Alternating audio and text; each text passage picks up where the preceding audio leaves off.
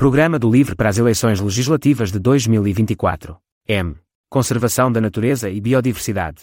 Queremos salvaguardar a natureza, tanto nos aspectos relativos à biodiversidade como à geodiversidade, reconhecendo o seu valor intrínseco e viabilizando um futuro saudável e sustentável. A aposta na conservação da natureza vai mais além do propósito de salvaguarda do património natural, ao protegermos a existência e o equilíbrio dos ecossistemas, das suas funções da dinâmica dos processos naturais, em suma, dos processos ecológicos relativos à biodiversidade e geodiversidade do nosso país, estamos também a assegurar a saúde das pessoas e a sua qualidade de vida, uma economia sustentável no presente e a viabilidade da vida em comum no futuro. Estamos a promover um comportamento ético para com todas as espécies a que estamos ligados, com destaque para as espécies selvagens, respeitando o valor intrínseco da vida e honrando o seu legado evolutivo, bem como a sua dignidade e bem-estar. Já a geodiversidade permite compreender e mitigar os impactos das atuais e futuras mudanças ambientais, em particular da mudança climática, ao mesmo tempo que ajuda a prevenir os riscos associados aos desastres naturais. Além disso, e uma vez que a geodiversidade assegura o suporte da biodiversidade, desempenha um papel determinante na restauração dos ecossistemas e no combate ao declínio da biodiversidade. Alguns elementos da geodiversidade apresentam um certo tipo de valor que justifica a sua conservação, património geológico, pelo que medidas adequadas relativamente à sua proteção e gestão devem fazer parte da Estratégia Nacional de Conservação da Natureza e Biodiversidade 2030. Apesar dos índices de diversidade biológica em Portugal serem ainda dos mais elevados no continente europeu, esta diversidade está em declínio. A taxa de extinção nunca esteve tão elevada e, nos últimos 50 anos, a dimensão das populações de vertebrados, mamíferos, aves, répteis e anfíbios decresceu 68%.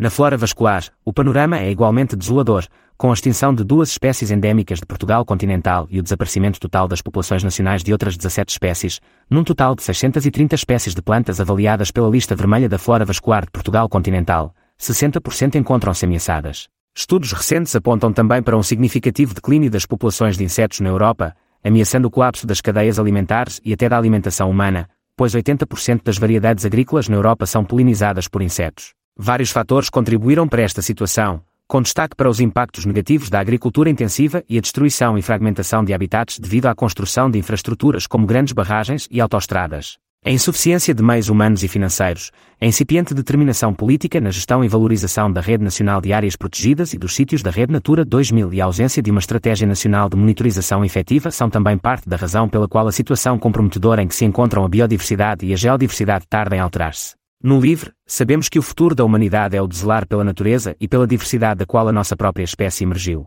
Será, também, através de um comportamento responsável e proativo que poderemos articular melhor a conservação da natureza, a agricultura sustentável e a reflorestação, de forma a potenciar os benefícios recíprocos e a combater as causas e os efeitos que as alterações climáticas terão no nosso território. Por isso defendemos 1. Um, investir ambiciosamente na conservação da natureza, da biodiversidade e do património geológico, revendo rapidamente a Estratégia Nacional de Conservação da Natureza e Biodiversidade 2030, no sentido de aumentar significativamente o investimento público direto em ações de reabilitação e manutenção dos habitats e espécies classificadas, assim como na gestão dos geossítios, tomando máximo partido das verbas europeias disponíveis para este fim identificando, sistematizando e calendarizando de forma clara e concreta os recursos financeiros necessários para a sua implementação, em programas de ação que complementem, nos territórios não classificados, as ações que decorram do quadro de ação prioritária para a Rede Natura 2000. 2. Rever o regime jurídico da conservação da natureza e biodiversidade, Decreto-Leino 142-2008, de 24 de julho, como previsto na Estratégia Nacional de Conservação da Natureza e Biodiversidade 2030, de modo a incluir medidas que permitam a colmatação de lacunas regulamentares que assegurem um regime coerente de conservação do património geológico. 3. Concluir, até 2026, todos os planos de gestão das áreas classificadas na Rede Natura 2000. Em falta, bem como a revisão dos planos de ordenamento das áreas protegidas, agora denominados Programas Especiais de Áreas Protegidas, assegurando ao Instituto da Conservação da Natureza e das Florestas os recursos necessários para tal, e garantindo a execução destes planos, de forma acompanhada pelas pessoas, organizações da sociedade civil, entidades do sistema científico e tecnológico nacional e de outras partes interessadas. 4.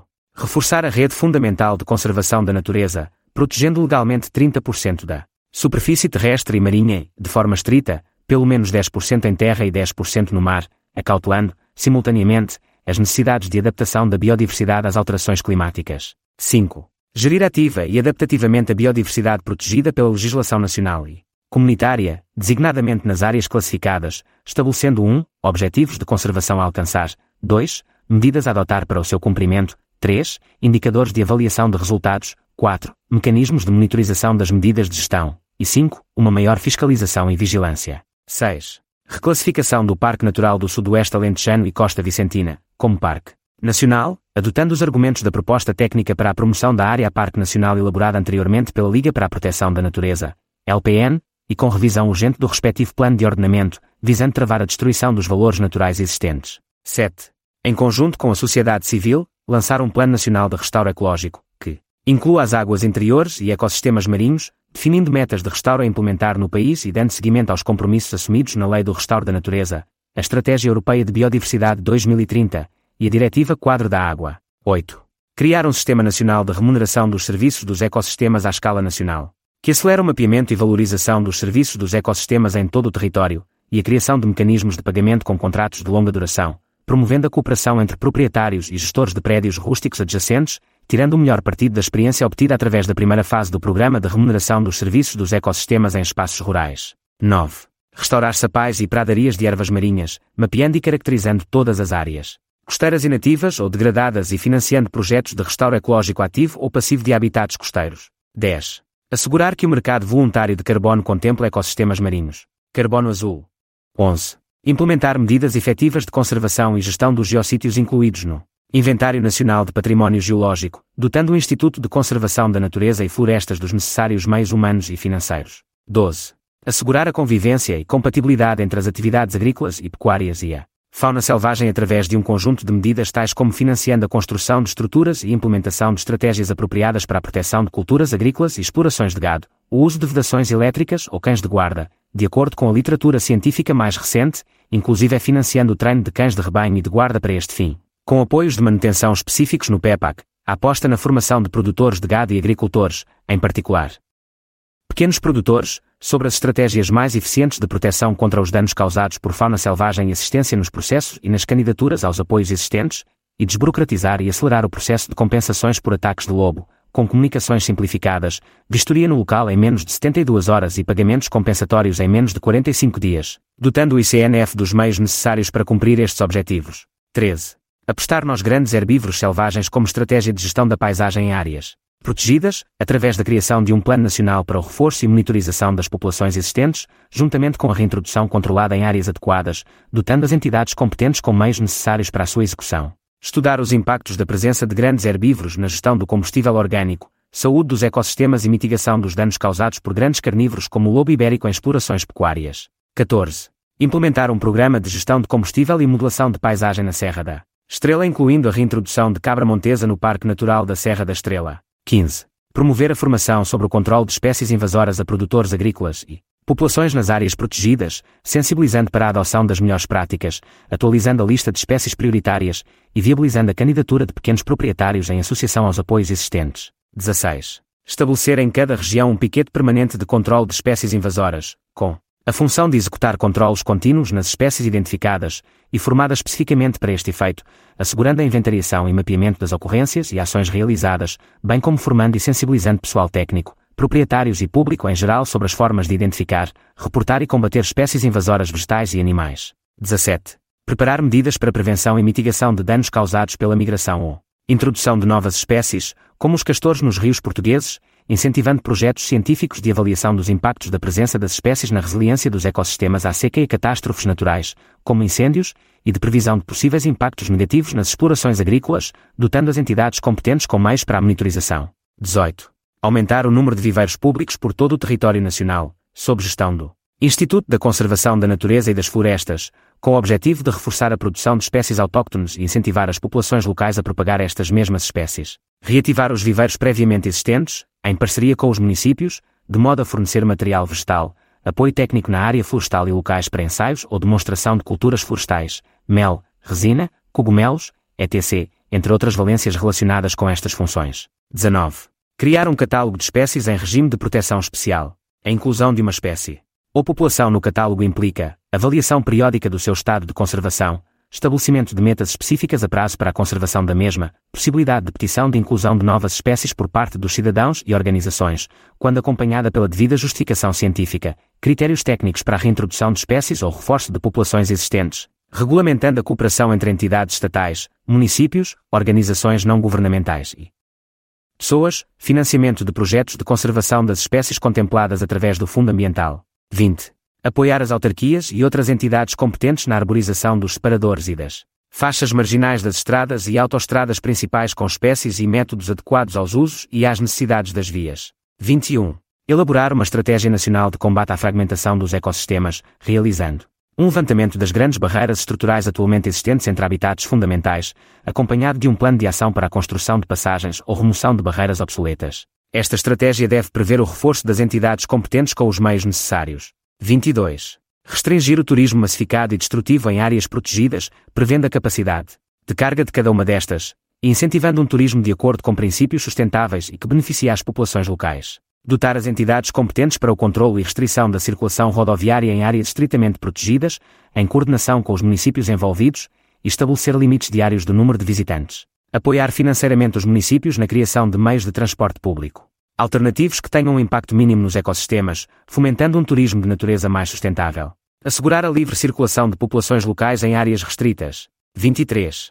Revogar o Decreto-Lei Novembro de 2023, conhecido por Simplex Ambiental, promovendo um procedimento de consulta alargada do mesmo com o envolvimento extensivo das partes interessadas, de modo a assegurar a devida proteção da biodiversidade, ecossistemas e saúde pública. 24.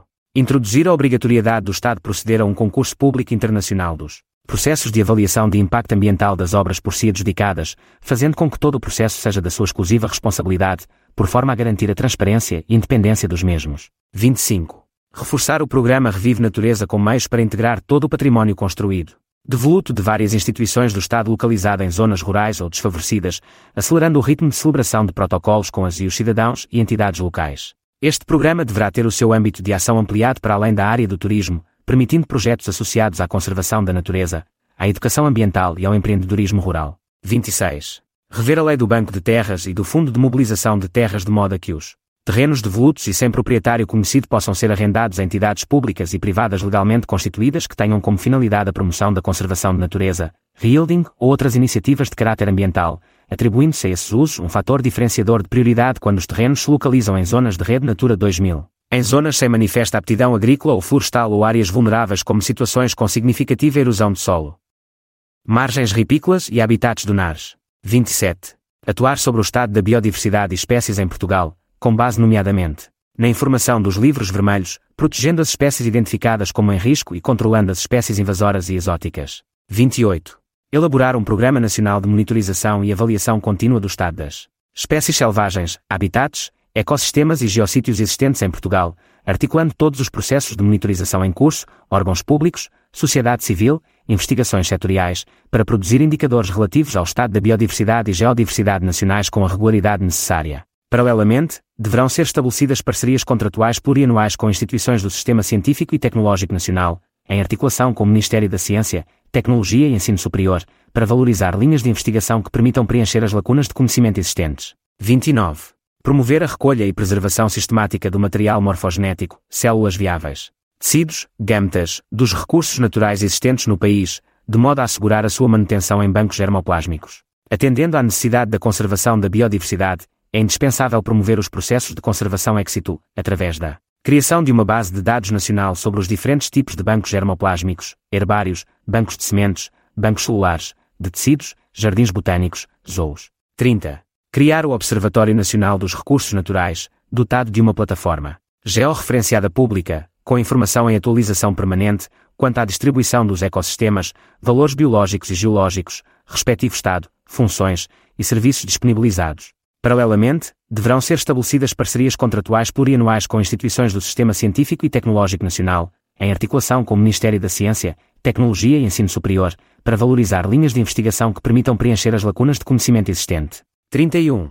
Elaborar uma estratégia nacional de promoção e valorização dos recursos micológicos, estudando a distribuição e estado das populações silvestres, promovendo ações de recuperação, investigando o potencial de estratégias micológicas de captura de carbono e gestão de ecossistemas. 32. Dotar dos meios adequados as instituições cuja missão é implementar, monitorizar e fiscalizar as políticas de conservação da natureza em Portugal. Existe uma crónica de desorçamentação destes serviços. Propomos que seja realizada uma nova avaliação das necessidades concretas do Instituto para a Conservação da Natureza e das Florestas, ICNF, do Serviço de Proteção da Natureza e do Ambiente, CEPNA, e da Inspeção Geral da Agricultura, do Mar, do Ambiente e do Ordenamento do Território, IGAMAUT, e da Associação Portuguesa do Ambiente, APA, para que haja uma correspondência dos meios ao cumprimento atempado das responsabilidades acrescidas destes organismos públicos. 33. Criação de novos postos de trabalho e contratação de recursos humanos para a carreira de Vigilante da Natureza, para os próximos três anos, a concretizar pelo ICNF. 34. Incentivar a criação de emprego nas áreas protegidas e sítios da Rede Natura 2000. Privilegiando setores relacionados com a manutenção da bio e geodiversidade, turismo sustentável, entre outros que permitam concretizar os planos de gestão destas áreas. Dar primazia à contratação de residentes locais e apoiando sua formação por parte das entidades competentes, exemplo e CNF, parcerias académicas, comissões de cogestão. O apoio a iniciativas deverá depender de critérios concretos que assegurem simultaneamente a sua sustentabilidade e contributos para a manutenção das áreas protegidas e desenvolvimento social. 35. Rever a Lei Geral da Caça, lançando uma iniciativa de discussão pública abrangente, da qual façam parte as entidades públicas, a sociedade civil, incluindo as organizações não governamentais de ambiente, o sistema científico, as associações do setor e as forças de segurança. 36. Estender a proibição do uso de munições com chumbo em zonas úmidas a todo o território nacional, terminando desta forma com a contaminação progressiva de solos, água, pessoas e animais. 37. Avaliar anualmente as espécies, períodos e processos de caça, aprovando calendários venatórios anuais, dependentes de um sistema credível de estatísticas da caça, obtidas de forma independente e publicadas regularmente pelas entidades públicas responsáveis pelo demais tratamento estatístico dos dados relativos às atividades económicas. Suspender a caça às espécies em declínio populacional e estender o período de suspensão de espécies como a rola brava, revendo-se a lista de espécies atualmente consideradas na caça portuguesa e passando as decisões de inclusão de novas espécies a estar dependentes de fundamentação científica. 38. Avaliar a biocapacidade dos ambientes urbanos, valorizando o benefício da flora e fauna. Urbana, redução da poluição do ar e ruído, interseção da água da chuva, retenção de carbono, criação de microclima, valores estéticos e culturais. Sempre que possível, substituir a relva em jardins públicos de Portugal por plantas locais e originárias de cada região específica, promovendo a biodiversidade, preservando as espécies autóctones e criando ambientes mais sustentáveis. 39.